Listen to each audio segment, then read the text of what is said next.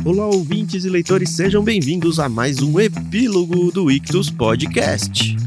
Eu sou o Thiago André Monteiro, sim, com essa voz horrorosa de doente, mas estamos aqui para falar sobre o livro O Deus Pródigo de Timothy Keller, o qual nós fizemos a leitura coletiva lá no Discord, que com certeza absoluta você ouvinte já sabe. E não sei porque não tá lá ainda se não estiver, os que estão já estão ouvindo, talvez até ao vivo, gravando com a gente, não sei. A gente já fez um prefácio, inclusive se você não ouviu o prefácio, para esse podcast agora e vai ouvir primeiro o prefácio, onde a gente vai apresentar o livro, sem spoilers, mesmo que você já tenha lido, eu acho que vale a pena ouvir o prefácio, pelo menos você ouve a nossa voz. e agora chegou a hora da gente falar no epílogo, onde a gente vai reagir à leitura que a gente acabou de fazer. E eu literalmente acabei hoje, eu estava atrasado com essa leitura, mas terminei ela hoje sim. Estou aqui com a Carol. Tem várias pessoas que estão ouvindo a gente ao vivo aqui na live que a gente está gravando no Discord mas as pessoas só quiseram ouvir. Talvez de repente um ou outro se anime para falar alguma coisa, nem que seja por escrito e a gente acaba trazendo aqui. Mas hoje vou eu e a Carol só. Tudo bem, Carol? Tudo bem, então. Oi, pessoal, tudo bem? Aqui é a Carol Simão. E Eta, o pessoal fica tímido, né? Mas o importante é que tá aqui, tá acompanhando, né? Vai deixar aquelas sugestões e opiniões no chat e a gente vai trazendo aqui pro programa. E vai ser bem legal. Eu gostei muito, já vou falando que eu gostei muito desse livro do Timothy Keller, mas eu acho que eu só gostei tanto dele por causa do LBC, sabia, Tan? É mesmo? Por quê? Por causa da. A gente, na verdade, a gente gravou, né, sobre esse texto. Exatamente. Então, a gente gravou. Que assim, o pessoal tem que entender que nosso ritmo de gravação não necessariamente é o ritmo que a gente vai e posta os episódios, né? Isso. Então Aliás, eu é acabo é confundindo distante, né? muita né? coisa. Nossa, muito. E aí a gente tá gravando esse programa agora no finalzinho de 2022, né? Estamos em novembro de 2022. E eu não tenho ideia de quando a gente gravou a, a passagem de Lucas sobre o filho pródigo no LBC. Sim. Mas foi lá ali entre setembro, agosto, setembro. É, foi no segundo semestre desse ano, né? Mas com certeza é, foi antes foi, da gente ler um esse hiato. livro. Acho que essa é a informação importante. Isso. E, e eu não sei se é, o fato de ter estudado é, pro LBC, ter feito as observações, ter ouvido também muito do que o próprio Tan e o pastor Tiago trouxeram pro episódio, já me deixou um pouco mais preparada. Então, assim, eu talvez não tenha tido o mesmo impacto que eu teria é, se eu não tivesse me aquele episódio. De aquelas explosões de cabeça é... que a é. gente normalmente tem com livros do Keller. Mas eu, eu dou todo o crédito a isso que você falou, Carol. Era muito recente pra gente a gente ter estudado para gravar o LBC. Assim, pode parecer até que o LBC a gente simplesmente pega, lê e vai, vai falando. Não é isso, tá? A uhum, gente estuda pra é, caramba não. antes de cada episódio. Nossa. Cada um dos três que grava. E a gente lê muita coisa, uhum. infelizmente, como eu falei. Aí a gente não leu esse livro antes. Mas esse livro do Keller é um pouco diferente dos outros livros que normalmente ele faz. Normalmente ele pega um tema e desenvolve. Nesse livro ele pegou um, uma parábola, né, um trecho bíblico e fez uhum. a exposição dela. Como se fosse uma pregação ou uma série de pregações. Acho que caberia muito bem como uma série de pregações numa igreja isso de uma parábola Sim. que é a, a, famosa, né? Famosa parábola do filho pródigo, que logo de início ele já meio que muda o nome. Ele fala: não, é, é melhor chamar isso de os filhos perdidos. Ele inclusive põe no plural. E eu sei que muita uhum. gente que leu, e inclusive falou isso nos comentários lá dentro do Discord, conforme foram lendo os primeiros capítulos, as pessoas falaram: caramba, é verdade, puxa, olha, a mensagem é pro filho mais velho também, não é pro filho mais novo. Só que essa de Os Filhos Perdidos, que é sim uma explosão de cabeça, o próprio pastor Tiago Moreira trouxe pro nosso LBC, então até isso não era novidade pra gente, né? Ainda assim foi um Exatamente. livro legal de ler, sim. Com certeza, não, eu gostei muito. Eu tenho aprendido a ler mais autores cristãos. O Timothy Keller com certeza tá aí dentre essas minhas preferências. E eu gosto muito do jeito que ele traz o assunto, entendeu? Porque aquele autor, com certeza, ele é um erudito, um estudioso da palavra. Ele é um pastor, assim, muito influente, não só na igreja dele, mas acaba sendo influente aí pelo mundo. E eu acho muito, é, assim, simples a, a fala dele. E ele é muito contemporâneo, então ele traz muitas informações é, sobre cultura pop. Aqui, de novo, a gente viu ele falando um pouco sobre Tolkien, e eu acho isso muito legal, porque ele não desvalida é, os gostos do seu leitor. E assim, como um bom leitor, ele indica coisas uhum. boas, mas também indica músicas como Sim. Madonna, filmes como Carruagem de Fogo, enfim. Eu acho que dá um match muito legal com a fugir. gente, Carol porque a impressão que me dá é que o Keller, como pessoa, e o jeito que ele vive a espiritualidade ou o cristianismo dele, é muito parecido com a gente. No sentido de que hoje em dia ainda tem alguns grupos dentro do evangelicalismo brasileiro mesmo, mais fechados, mais restritivos a coisas do mundo, como as pessoas usam até num termo ruim isso, sabe? E o Keller uhum. não, ele conversa com a cultura de um jeito muito parecido com a gente. Soma o fato de que ele meio que é o queridinho dessa galera hoje em dia. Então ele é um nome uhum. que vende o livro pelo nome do autor, não pelo nome do livro. Então você vê é, lá Timothy Keller, é. normalmente o nome dele tá em destaque na capa. Porque ah, do Timothy Keller é bom. Quantas pessoas a gente já não entrevistou no Conversa de Peixe Grande que não só indicam livros deles, mas eu posso lembrar de pelo menos duas pessoas que até brincaram falando: ah, eu sou gado do Keller. Ah, o que ele fala é sim. é lei. Eu tenho um pouco de medo desse tipo de coisa, eu já externei isso algumas vezes. Que a gente tem sim que se espelhar em pessoas que a gente se admira, mas a partir do momento em que a gente coloca a nossa fé em cima de uma pessoa, quando a pessoa cai, a gente pode correr o risco de cair na fé junto com ela. Respeitando essa distância, eu acho que é muito bom, porque ele fala muito parecido com aquilo que a gente crê, tanto que os próprios comentários que a gente teceu no LBC é esse livro. Sem a gente ter lido esse uhum. livro, é esse livro. Uhum. O jeito que ele enxerga Exatamente. o mundo, essa questão do ictus, que faz parte da raiz do ictus, de ler de tudo com óculos cristãos, então a gente lê vários livros seculares, ele também. A gente consome cultura pop, ele também. E é muito legal ver muitos cristãos fazendo isso também. E ele traz com uma sensibilidade e com óculos cristãos, exatamente como Ictus, para dentro do discurso dele essa cultura geral de um jeito muito cativante. É verdade. Eu, eu concordo com, com tudo que você disse. E é muito mais legal saber que esse livro é um best-seller, né, do New York Times. E eu queria muito que a gente tivesse esse tipo de lista aqui no Brasil. Eu sei que tem alguns sites que publicam os livros mais vendidos, aqueles que estão em alta. Você sente falta é de que tipo de lista? De vendas ou de melhores? Não, não de, de, ver livros cristãos nessas listas. A gente gravou o Gilead, Entendeu? que ganhou um Pulitzer recentemente, né? Aliás, que é. livro gostoso e que episódios gostosos, né? Aliás, a gente tá falando sim, gravamos sim. e livro. Óbvio que você ouvinte já sabe que na descrição do programa tem o link para você participar da nossa comunidade literária no Discord e é de graça a participação, é só você vir, a gente está fazendo várias leituras juntas lá. O Keller aqui foi só mais uma delas. Tem aí na descrição o link para você adquirir o seu livro também. Então, se você usar o nosso link, você vai abençoar o nosso projeto, o nosso ministério, porque a gente faz aqui é um ministério mesmo e a gente oferece praticamente tudo que a gente tem de graça.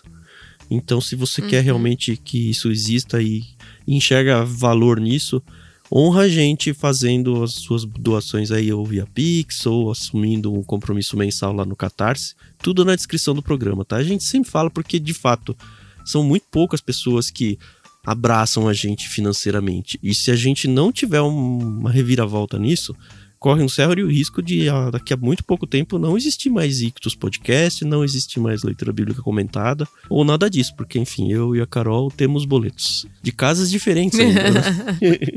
Isso aí. é, faz parte, tá? O livro é da Vida Nova, né? A gente não falou. Acho Isso. que vale mencionar. O livro é da Vida Nova, essa capa, inclusive, achei ela muito parecida com as ilustrações do Gustavo Douré. Que a gente usa nos cards do Ictus, pra né? quem isso, só que eu não achei essa ilustração dentro daquela lista que a gente manda para os nossos associados. Então, se você é associado, você recebe todo mês um cartão que vai contando uma história, a história da Bíblia. Só tô avisando isso porque quem não é associado não sabe do que a gente tá falando. Uhum. E é. Lembra muito traço. Então, se é do Gustavo Doré, eu gostaria de saber, porque eu procurei e não encontrei. Não achou? Cara, eu não sei se é, não. parece mesmo, mas é uma técnica de arte que eu acho sensacional. Ela é normalmente feita só com nanquim em papel branco. Às vezes é uhum, feita em chapa de uhum. aço. não com nanquim, óbvio, né? É sensacional. Mas são só risquinhos assim, pretos. Tem uma técnica que chama pontilhismo, mas não é exatamente essa, porque essa tem traços, né? Mas é risquinhos é. formando um desenho. É, eu acho muito linda essa, arte, a capa vale muito. Se eu não me engano, esse livro, além de ser da Vida Nova, tem a opção dele no e-book na The Pilgrim, né, Carol? Sim, exatamente. E em audiobook também, né? É, na verdade, eu, eu prefiro o audiobook. a narração na eu The Pilgrim tá boa? Eu não cheguei a olhar. Tá. É, eu acho, eu acho interessante que uma ou outra palavra são, é, acaba ficando diferente. Eu não sei se isso é erro de quem tá narrando ou de quem transcreve o texto. Pode ser.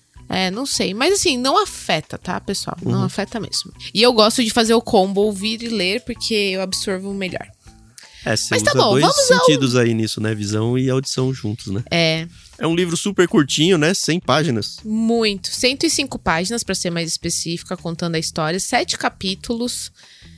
E eu gosto, mais uma vez, enaltecendo aqui a narrativa do Keller, porque ele, ele começa, ele tem uma introdução, e aí ele desenvolve muito legal, ele não, não fica fugindo para lá e pra cá. Ele desenvolve legal a introdução e ele traz uma conclusão. Pá! E acabou. E aí ele, próximo capítulo. É bem e pastoral o livro, disso, né? Entendeu? É meio que uma exposição bíblica mesmo. Pronto, acabou. Mas você já foi naquela mensagem que o pastor começa falando sobre determinado assunto e quando vê, tá falando lá da, da, da história da carochinha, ah, da tia, é da avó, da mãe não dele. Se prepara, né, Carol? mas acontece, ah, né? não, tem bastante. Pensando nisso daí, tem dois tipos, tem vários, né? Mas dois principais tipos, pelo menos aqui no Brasil, disposição de púlpito, vai. Pelo menos no nosso meio uhum. cristão evangélico aqui. O primeiro é temático, onde a pessoa pega um assunto e normalmente passeia pela Bíblia, falando uhum. princípios sobre aquele assunto. Eu sou um pouquinho avesso a esse, esse modelo, porque na hora da mensagem ela é muito boa, ela é muito emotiva, você realmente se envolve, acho que até mais do que na outra. Pelo menos a maioria das pessoas se envolve mais. Só que dá uma semana, como você passeou pulando tanto na Bíblia, você não lembra mais onde estão tá as coisas na Bíblia. É. é. é. isso que é a ressalva maior que eu tenho. E a outra é a tal da pregação expositiva, que é pegar um uhum. texto bíblico e ó, a gente vai ficar só nesse. A pessoa de repente até pode usar um outro texto de apoio, mas via de regra fica presa em um texto bíblico. Então vamos estudar, uhum. sei lá, capítulo 3 do livro de Hebreus. E aí a mensagem é expor aquilo lá. Eu uhum. explico o texto, faz algumas ilustrações para não ficar uma aula, né? E faz aplicações, porque, enfim, o motivo principal de uma pregação pública é promover transformação nas pessoas. Então, às vezes, a pessoa precisa entender, tá, entendi a mensagem, entendi a lição, mas como é que isso se aplica na minha vida? E aí, então, tem meio é. que esse tripé, exposição, ilustração e aplicação. Por que, que eu tô dando essa aula de homilética, para usar o termo correto aqui para vocês? Porque o livro é uma pregação expositiva, é uma série de sete mensagens de pregação expositiva dentro do mesmo texto que é a parábola do filho, do filho pródigo, como a gente já falou, que está lá no Evangelho de Lucas, como a gente também já falou no capítulo 15, é um pedacinho só do capítulo 15, na verdade. Isso. E aí ele pega e faz exatamente isso. Explica o texto, uhum. ilustra. Não só o texto, o contexto, né? Isso, Porque não, ele faz parte primeiro dessa vai explicação. Falar... É essa parte meio isso, aula. Isso.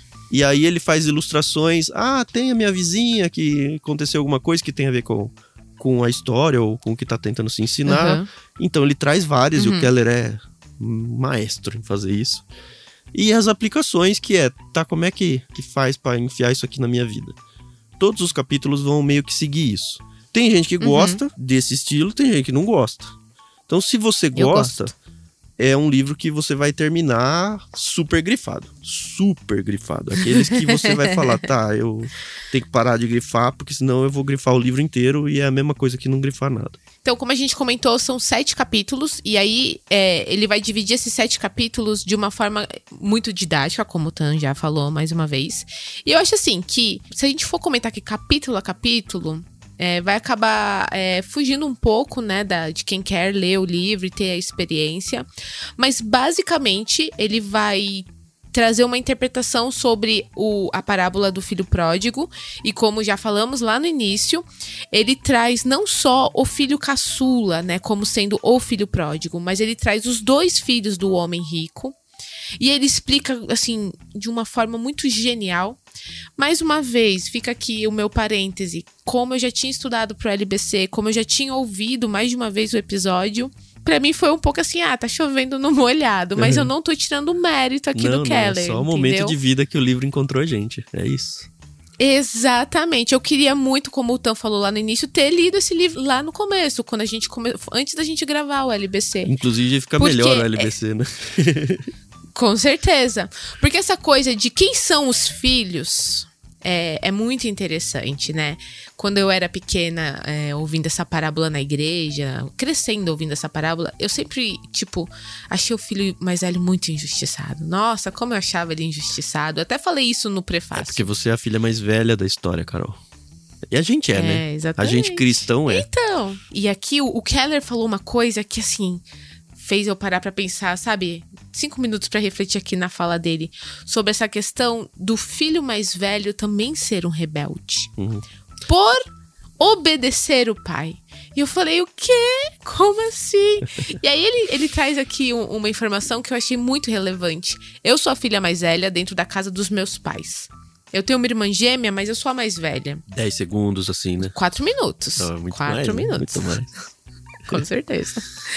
E aí eu, eu sei que muitas vezes eu deixei de fazer coisas que eu queria fazer exatamente por essa coisa de, ah, eu sou a filha mais velha, eu tenho que agradar meu papai Seu e minha exemplo, mamãe, né? entendeu? Filha do pastor ainda, ixi. É. Nossa, ixi. Mas aí tem aquela coisa do coração, uhum. né? Então, o que, que adianta eu não estar fazendo o que eu queria fazer, porque eu não ia agradar meu pai e minha mãe, mas o meu coração estava duro, né? Então, quando ele trouxe isso, eu falei, nossa, é verdade, né? Então, tudo, tudo tem jeito, né? É o coração. É, uma das primeiras coisas que o Keller faz no livro, e pelo jeito o povo nos Estados Unidos é a mesmo ou pelo menos cai na, na, mesma falácia do que o povo aqui no Brasil, o povo que eu digo, o povo cristão, né? É desconstruir uhum. a tese de que essa parábola está só passando a lição número um, que é falar do, do filho mais novo e do perdão que foi concedido para ele. E ele vai fazer isso muito bem. A gente fez isso bem também no LBC, que é falar: olha, quem é o público-alvo? Uhum. Ah, o público-alvo são os fariseus. Olha as duas parábolas uhum. que vieram antes. Isso aí ele vai abordar um pouco mais no final do livro. Por que, que essa aqui foi a terceira? Quais são as similaridades que tem entre essa parábola e as duas anteriores? Quem de uhum. verdade é o público-alvo? O público-alvo é o sim. filho mais velho, não é o filho mais novo. Uhum. O filho mais novo é uhum. aquele que sim, foi sim. agraciado com a misericórdia. Óbvio que a gente tira um princípio bíblico daí, mas a parábola não foi contada por causa desse princípio. Ela foi contada para atacar a religiosidade fria e morta do filho mais velho. Exatamente. Que eram os fariseus e que somos legal. nós hoje, dentro das igrejas. É. É. Ele até uma, tem um momento aqui que ele fala, né, que os fariseus, eles queriam muito obedecer o que estava escrito na Bíblia, né, na Torá naquela época, enfim. Mas estavam fazendo isso com o coração errado, entendeu? Então, puxa vida, né? Ai, gente, ser cristão Olha não é só. fácil quando você começa a ler essas é. coisas. Nesse aqui, acho que vale uns recortezinhos, né? Eu grifei bastante o livro, tá? No capítulo 1 tem uhum. assim, quando ele tá justamente apresentando essa tese aí que eu falei, né? Ele diz: a história é dirigida não a pecadores rebeldes, ele até põe entre aspas esses pecadores rebeldes, mas a pessoas religiosas que fazem tudo que a Bíblia manda. Jesus não está argumentando com gente imoral que não fazia parte da esfera religiosa, mas com religiosos afeitos à moral. Um pouquinho mais para baixo, não, os primeiros ouvintes não se desfizeram em lágrimas ao ouvir a história, mas foram profundamente impactados, ficaram ofendidos e se encheram de fúria. Esse era o objetivo de Jesus, né? E é o objetivo do Keller aqui, porque da mesma forma que ele agride os fariseus, ele agride, eu vou pôr eu junto aqui, ele nos agride. Porque assim, certeza, a gente tem na nossa sim, família sim. pessoas que ah, abandonou a igreja, ou nunca quis saber nada de Deus e foi pro mundo e não sei o quê. E a gente tá aqui, as brigas que o filho mais velho vai ter, no sentido de que, ah, você nunca me dá nada, eu sempre tive aqui com você, é, eu mereço e ele não, esse tipo de discurso é exatamente o que o Keller vai tentar falar. Olha, tá errado os dois. Por isso que são os dois é. filhos perdidos. Porque o primeiro tá perdido mesmo. Tem sim uma aplicação uhum. importante ali. Mas é óbvio, né? A questão é que o Jesus está tentando transformar o coração não do filho perdido, porque na verdade no fim da parábola o filho perdido já tá com o coração transformado, né? Mas o filho mais velho não. E é ali que ele tá batendo. Exato. Olha, o Léo, o Léo Romano trouxe uma pergunta aqui pra gente no chat. Eu vou ler a pergunta e a gente vai responder ela. Vocês acharam que o autor tem uma pegada de psicólogo em alguns trechos? Explicando como é cada personagem dessa passagem bíblica? Eu não sei se eu entendi muito a pergunta dele nessa parte do psicólogo.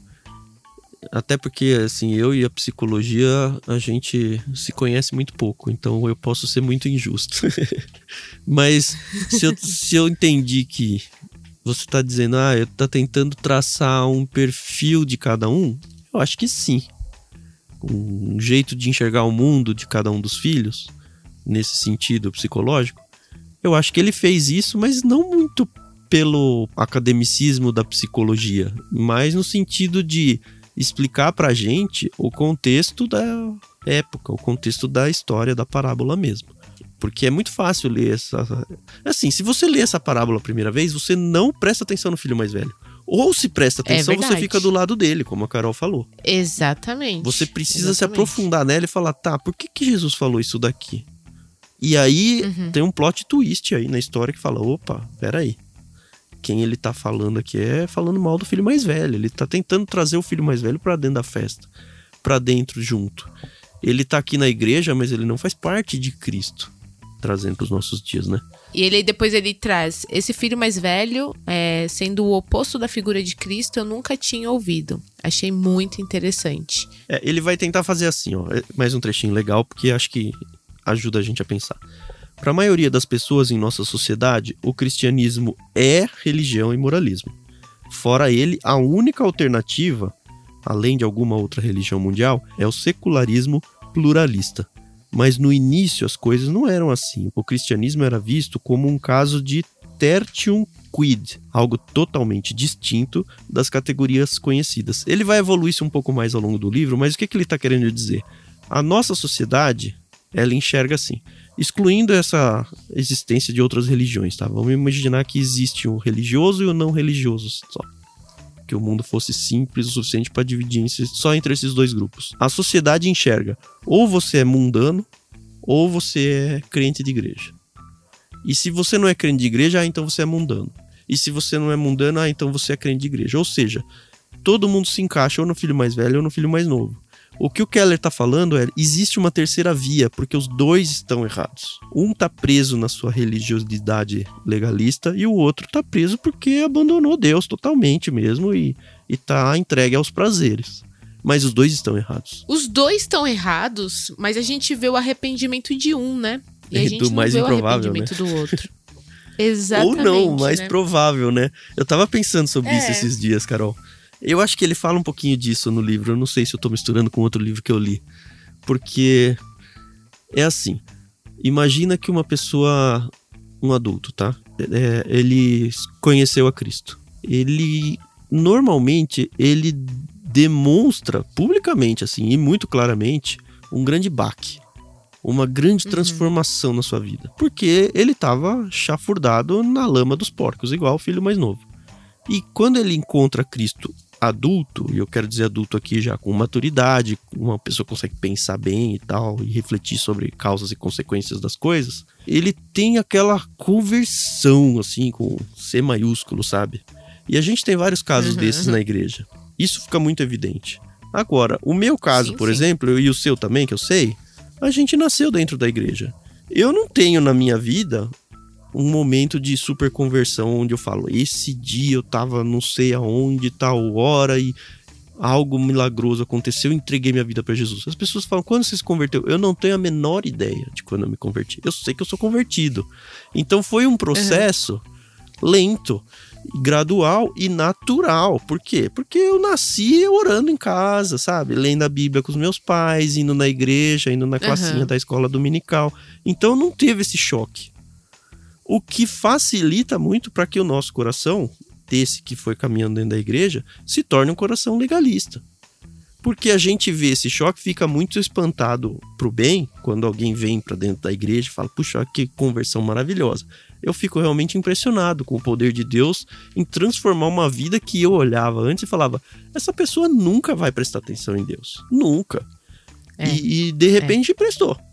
De repente tá maravilhosamente conectada com Deus. Agora, muitas vezes, ao longo da minha vida, eu invejei isso nas pessoas. Falo, poxa, eu nunca tive esse momento mágico, crucial, assim, sabe? É, uhum. e, e eu olho o contrário, né? as pessoas que abandonam a fé, e, e eu não estou dizendo nem só as pessoas, eu não estou olhando para as pessoas que sempre foram lá no mundo, vai, e vieram para a igreja. Porque essas, assim, é muito fácil a gente sentir misericórdia delas, entender que elas estão cegas e tudo. O que me revolta são os cristãos que estavam dentro da igreja e saem, abandonam a fé e vão buscar as vontades do mundo. E aí uhum. sim, eu sou um filho é. mais velho de força maior, assim. Porque me revolta esse tipo de coisa. Só que eu não percebo muitas vezes o que o Keller tentou bater aqui o livro todo de que, cara, você talvez na sua religiosidade, não vou dizer nem esteja igual esse cara que abandonou, talvez pior, porque você acha que tá assim. Eu, onde eu quero chegar com isso? Eu tinha até me perdido, mas me, me voltou aqui.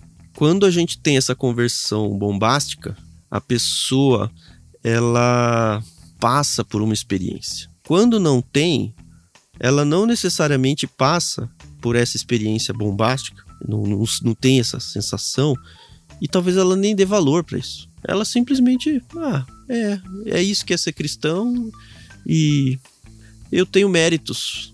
Eu fui construindo essa minha carreira dentro da vida cristã, e eu só tô aqui porque eu fiz isso. A pessoa que, que teve a experiência de estar lá fora e vem e tem essa coisa bombástica, ela se entrega a Deus e ela acredita a Deus tanto a conversão dela, porque ela sabe o fundo do poço que ela estava. A gente uhum. nunca teve no fundo do poço, então a gente não acredita a Deus. A gente acredita a nossa força religiosa e o nosso poder de ser cristão. E aí estraga tudo. Tá, eu nunca tinha parado para pensar assim nesses termos, mas é, faz, faz muito sentido. E no meio de tudo isso, a gente tem o bom pai, né? O pai maravilhoso, misericordioso, amoroso. Uhum. E... Que explica o título, né? O Deus pródigo. Pródigo é gastador, tá? Não é prodigioso, uhum. a gente já falou isso no prefácio. Mas no sentido de que o Deus, que é uma referência do pai aqui na história, ele gasta a sua misericórdia e a sua graça abertamente o Keller vai falar muito, vai falar sobre o conceito de herança na época, assim, é bem legal conhecer isso aí se você não conhece no livro. Até vai é. falar um pouco do prejuízo que era para o filho mais velho, a volta do filho mais novo, porque, enfim, depois da divisão da herança, mesmo com o pai vivo, tudo ficaria para o filho mais velho, porque o filho mais novo já foi embora com é. tudo. E aí, de repente, o filho mais uhum. novo volta, à custa de quem? Ah, é o pai que tá bancando porque tá vivo? É. Mas tudo que o pai tem hoje já está destinado ao filho mais velho para quando ele falecer. Então o filho mais velho tem que pôr a mão no bolso para recolher o irmão. Um trecho que eu gostei muito no final é que ele fala: quem que deveria ter ido lá buscar o filho mais novo? Isso é uma coisa que a gente não falou no LBC que acho que falhou. A gente devia ter percebido isso, não percebeu. O filho mais novo estava lá, ele voltou e o pai correu para encontrar ele. O pai não foi buscá-lo. Tudo bem. Ele deixou. A gente faz um paralelo com, com Deus disciplinando as pessoas, é, faz parte do, do jeito de Deus operar na vida das pessoas, deixar a pessoa se afundar um pouco para reconhecer a, a necessidade de Cristo. Agora, nós, como irmãos mais velhos, pessoas que estamos dentro da igreja, não é a nossa responsabilidade ir lá buscar o irmão mais novo e falar: Ó, oh, eu sei que você veio aqui, que tá atrás das suas vontades carnais e tal, mas você precisa voltar olha como você se perdeu. O que eu quero dizer é, é deveria ser do interesse do filho mais velho e buscar o mais novo, porque afinal de contas é o seu irmão. E ele não, ele não só não vai, como ele se incomoda quando volta. Que é o que a gente faz na é, igreja. É, porque assim, muitas das vezes era o que ele queria estar fazendo, né? Sim. Ele queria estar ali no papel do. vivendo o que o irmão mais novo estava Exato. vivendo. Mas por ser o mais velho e precisar agradar o pai e estar ali e ter toda aquela coisa, ah, eu sou o filho mais velho, ele se poupou. Então eu entendo muito bem o que o Keller quis dizer sobre a rebeldia do irmão mais velho. E uhum. de como nós, como irmãos mais velhos, somos rebeldes, mas é aquela rebeldia velada, né? É só do nosso coração. E só, né, do da coisa mais importante que, que Deus quer de nós, né? Que é o uhum. nosso coração. É isso que você é. falou, né? A vontade do filho mais velho de fazer aquilo que o filho mais novo teve coragem para fazer. E é. quantas vezes a gente não fala, pô, eu queria fazer essas coisas, eu sei que desagrada a Deus, eu não vou fazer porque eu sou cristão, mas o meu coração tá ali. Eu não fui fisicamente, assim, eu não cheguei às vias de fato em várias coisas aqui. Você pode pensar o que você quiser, de coisas uhum. bobas como colar na escola, a coisas mais agressivas como adulterar no seu casamento. Exatamente. Qualquer coisa, sabe? a gente, a gente vê... ah, eu sou cristão, não vou, não posso, mas o meu coração tá lá. A gente Exatamente. faz porque a religiosidade não segura, não porque Deus, a gente faz, a gente não faz, né? Porque a religiosidade não segura, porque a gente tem que manter o status de filho mais velho. Não porque Deus então, significa alguma coisa. É, então, aí fica naquela discussão muito velha de cristão pode beber, cristão pode fazer tatuagem, cristão pode assistir é, show, cristão pode isso, cristão pode. Olha, gente, cristão pode fazer qualquer coisa, entendeu? Porque é, é exatamente isso que a gente está discutindo aqui, entendeu? É uhum. onde está o seu coração, entendeu? Então, o que, que adianta? Primeiro que eu acho que a igreja, ela tem que no, é, ser um lugar ali, né, onde não tem que ser uma seita, entendeu? Você não tem que seguir aquela regrinha. Ai, se eu fizer isso, vou ser disciplinada, vou ficar no banco. Eu entendo que tem casos e casos, tá bom? Não vou entrar nesse mérito. O que eu tô querendo dizer é exatamente essa discussão antiga que a gente ainda tem dentro de muitas igrejas, entendeu? E aí uhum. a gente acaba fugindo do foco. Qual que é o foco, gente? É triste, é triste que em pleno 2022 a gente ainda tá, tá vendo. E assim, e vai ser, né? Sempre assim, né? Não é só porque estamos no ah, século É tão triste 21, que né? seja assim, né, Carol? É triste ver igrejas de pessoas é. queridas, às vezes de gente perto, familiares, patinando numa coisa desse tipo hoje em dia, sabe? É, eu Nossa, acho que. quando talvez... você vê a sua igreja fazendo isso. Pois é, então. Eu acho que um paralelo fácil pra gente entender é porque afinal de contas todo mundo aqui nasceu. Não vou dizer que todo mundo teve pai e mãe, porque a gente não sabe o contexto de cada um, né? Mas uhum. quero crer que a maioria que está ouvindo aqui teve minimamente um contexto familiar onde você tinha alguém te educando, sejam seus pais, seus avós, seus tios, enfim, dentro do contexto onde você estava sendo criado. A pergunta é: você obedecia alguma regra da casa porque você não queria ficar de castigo ou porque você entendia que quem tinha te colocado isso, na maioria das vezes os seus próprios pais, sabia que era o melhor para você, mesmo que você tivesse com vontade de fazer alguma coisa. Porque se você só não faz por causa do, mesmo, do medo do castigo, é o irmão mais velho. Não, uhum. eu não vou fazer isso ah, porque meu pai não deixa, minha mãe não deixa.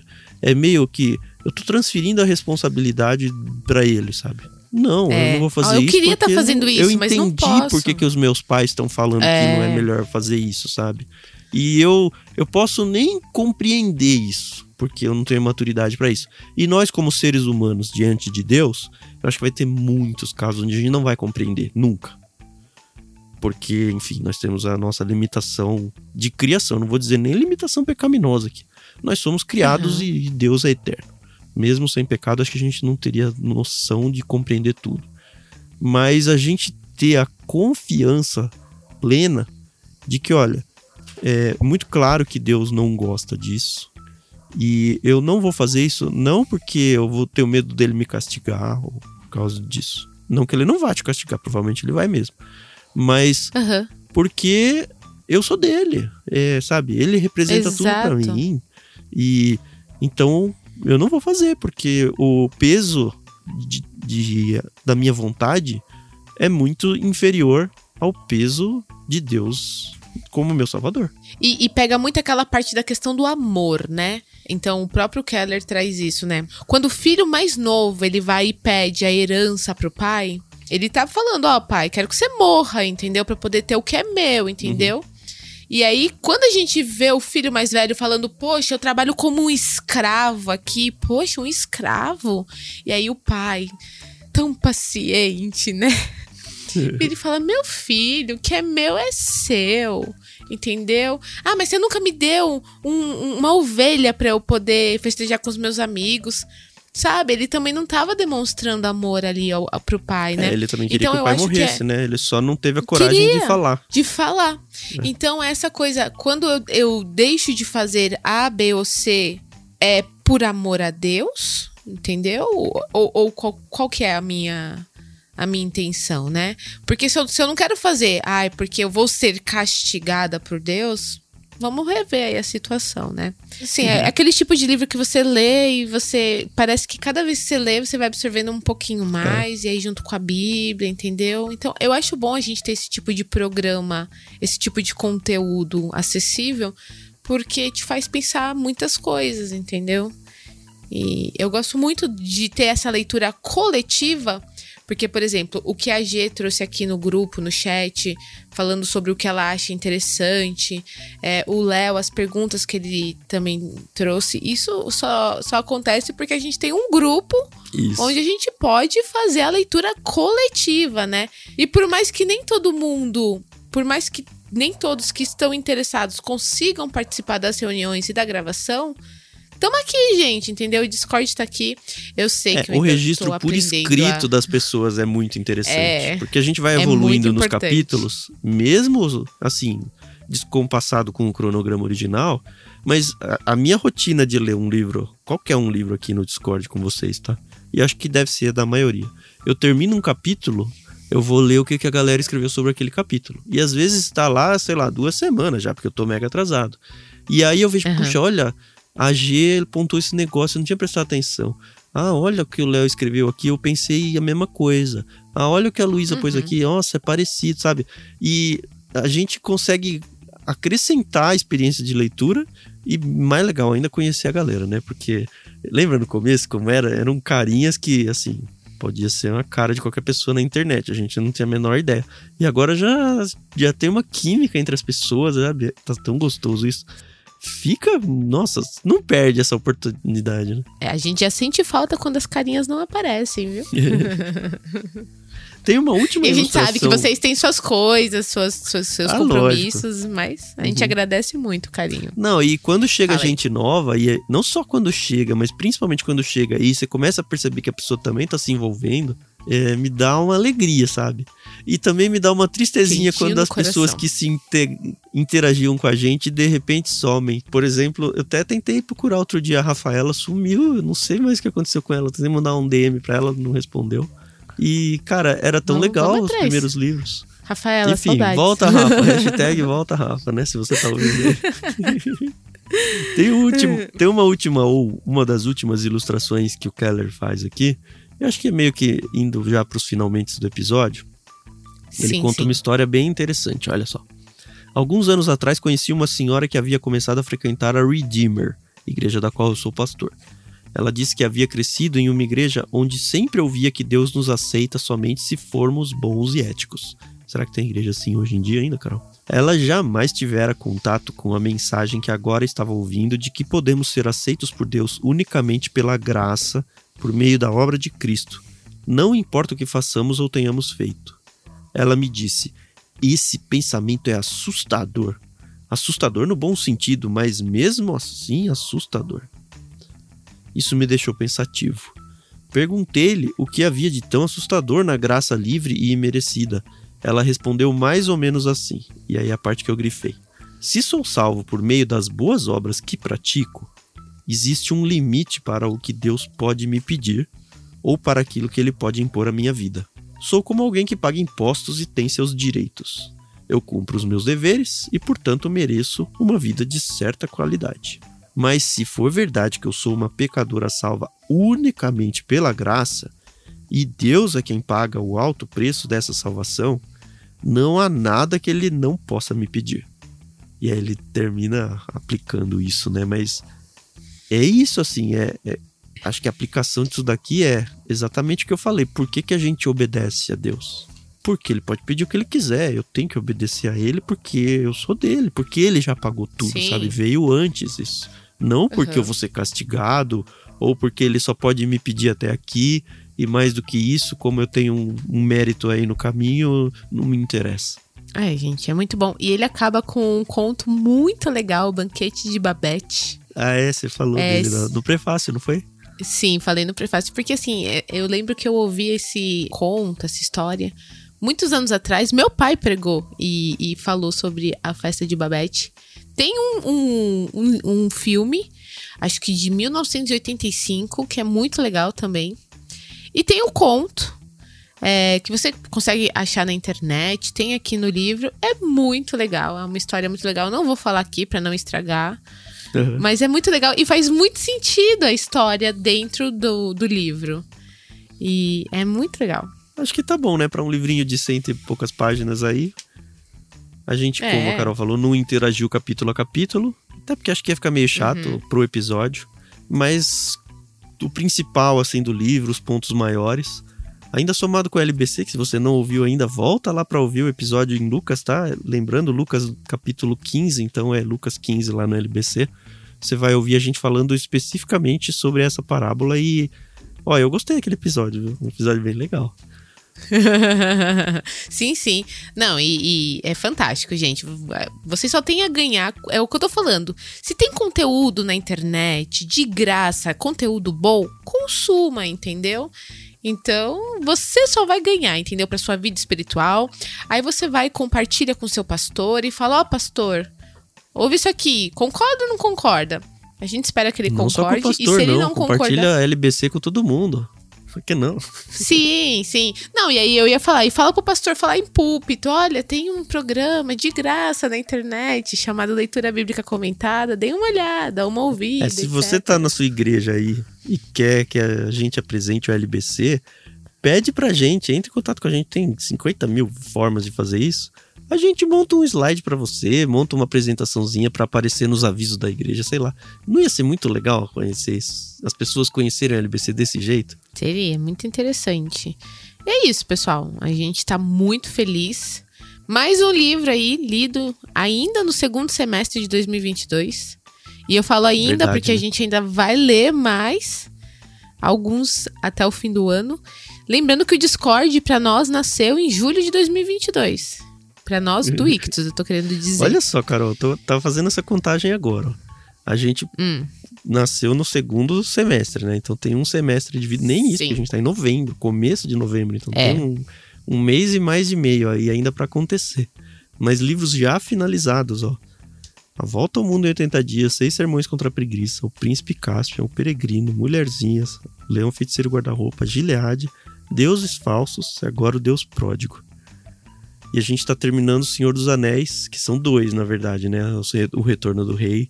São dois livros ali dentro, que a gente termina também, acho que nas próximas semanas. Talvez quando esse episódio for ao ar, a gente até tenha terminado. Tenha terminado. E vai ler, e... com certeza, mais um no literário agora. Ah, vamos falar aqui, né? sem dó. Talvez já esteja até rolando vamos. essa leitura. Qual que era, Carol? É, a gente comentou no último encontro que nós tivemos aqui no Discord, mas não nem todo mundo que estava no encontro está aqui. E para quem está no Discord, está vendo a capa do livro. Cartas do Papai Noel, do Tolkien.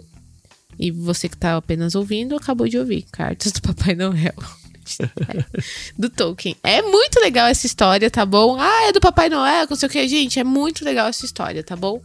Porque são cartas que o Tolkien realmente escreveu para os seus filhos por muitos anos e ele escrevia, os filhos respondiam e ele criou outros personagens.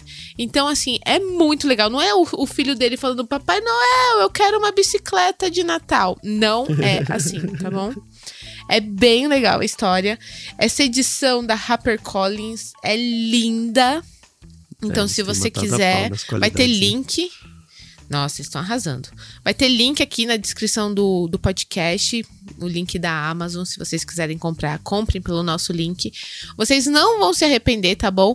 E vamos fazer que nem o Keller, tá bom? Que ele lê muita coisa secular para poder fazer as suas meditações. Então, ó, esse aqui é um livro bem legal para você comprar. Eu li com o meu filho ano passado, em 2021, e ele tava com dois anos. Ele gostou demais. Ele que tirou da, da estante, ele falou, mamãe, que a gente montou a árvore de Natal aqui em casa, ele falou, mamãe, eu quero ler de novo. E a gente vai ler de novo. Então dá pra, dá pra adaptar aí pro advento natalino para quem faz. Uhum. É, contando é isso, as leituras então. que a gente já fez e as que estão em curso, eu acho que a gente encerra Ixi. 2022 com mais de 12 leituras aqui no Discord. Por que, que eu tô falando isso? Eu não quero assustar você e falar, ah, Deus me livre, eu não consigo ler 12 livros em um semestre. Hum. Talvez você consiga ler um. Por que, que o é, Discord é, então. é legal? Porque a gente teve, para todo mundo que estava aqui, mais de 12 opções para ficar interagindo com livros ao longo do semestre. Isso provavelmente vai acontecer no ano que vem, e se Deus abençoar, enquanto a gente tiver forças aqui, né, Carol? Enquanto Amém. houver vida, a esperança, né? Isso aí, enquanto tiver luz, né? Mas né? é, o que eu quero que vocês enxerguem é o Discord não como um compromisso. Ai, tem o um cronograma que eu tenho que ler porque eu não consigo acompanhar, desanimei, não vou mais. Não, como oportunidades. Então, Exatamente. olha, eles estão lendo ao mesmo tempo que quatro livros. Cara, não, não tenho tempo hábil para ler quatro livros. Talvez você tenha um, talvez você tenha meio. Só que dentre esses Exatamente. quatro, um deles te interessou. Ah, vou nele. E vai nele, só nele, é. não tem problema nenhum. Deixa eu dar um exemplo, inclusive, aqui, então. Vou pedir licença para Luísa, que vou usar um exemplo dela, inclusive. Nós começamos a ler o primeiro livro da Crônica de Nárnia, né? O Leão, Feiticeiro e Guarda-Roupa.